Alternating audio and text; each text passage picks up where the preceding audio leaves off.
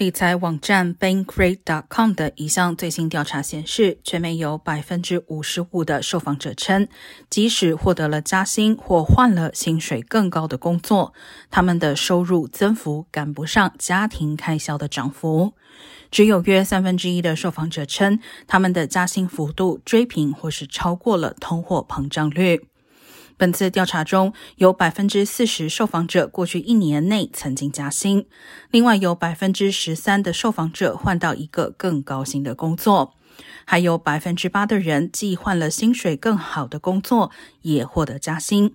但同时有百分之三十九的人在面临四十年来最高通膨的情况下，没有获得任何涨薪。